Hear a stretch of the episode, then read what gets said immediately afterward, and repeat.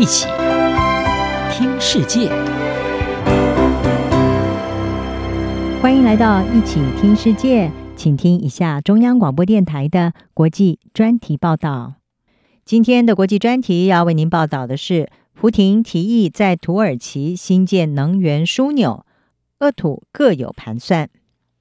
俄罗斯总统普廷在十月上旬的时候提议在土耳其新建一处天然气枢纽，获得了土耳其总统埃尔段的大力支持。两个人后来共同出席在哈萨克举行的区域峰会之后呢，也同意这个在土耳其新建一个国际天然气枢纽的想法。埃尔段并且表示，俄罗斯和土耳其的能源当局已经接到指示，立刻开始对这项提案展开技术工作。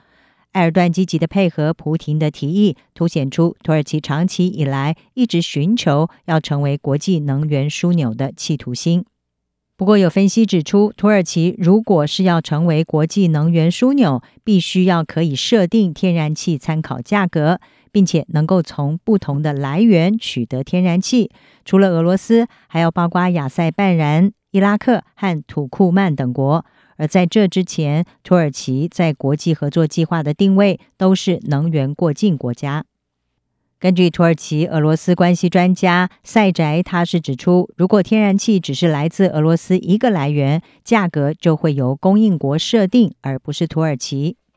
要作为能源枢纽，意味着要能够设定价格，并且从不同的来源选择要输送的能源。土耳其外交政策分析师德米尔塔斯他说：“土耳其正在配合普廷的想法，但是当伊朗、亚塞拜然或者是土库曼等其他能源生产国也参与其中的时候，土耳其成为能源枢纽的目标才渴望实现。”他接着指出，如果像埃尔段总统所建议的那样，在土耳其西北部的色雷斯新建一个大型的国际天然气配送中心。除了俄罗斯之外，必须还有其他不同的天然气供应来源，而这才是一个更明智和可行的计划。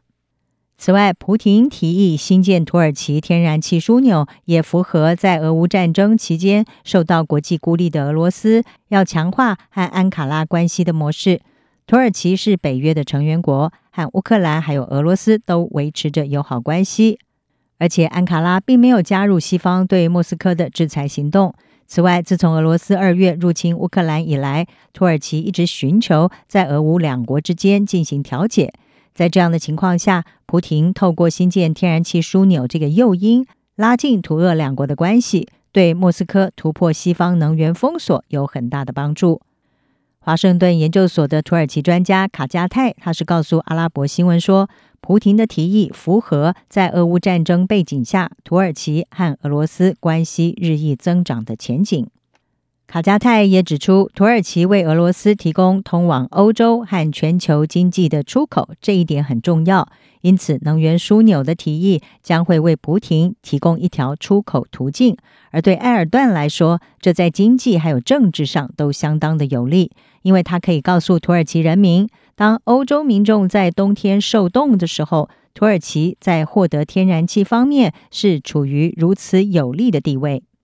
另一方面，普廷提议新建土耳其天然气枢纽，还有一个目的，就是说服希望减少对莫斯科能源依赖的欧洲国家，可以从新的天然气枢纽来购买天然气。自从俄罗斯入侵乌克兰以来，莫斯科为了报复欧盟的制裁，大幅减少了经由北溪管线供应欧洲的天然气，加上北溪管线近来也遭到破坏。使得透过这条管线输送天然气已经几乎是不可能。再加上欧盟也极力的摆脱对俄罗斯能源的依赖，欧盟进口俄国的天然气已经大幅的缩减。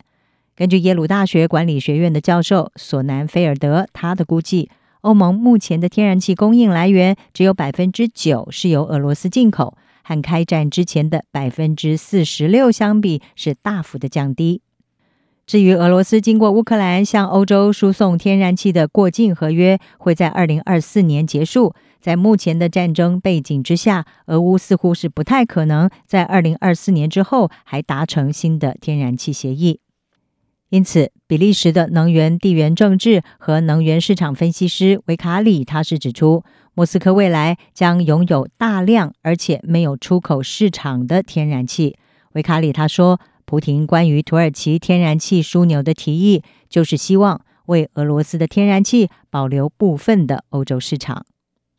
以上专题由张子清撰稿，还青青播报。谢谢您的收听。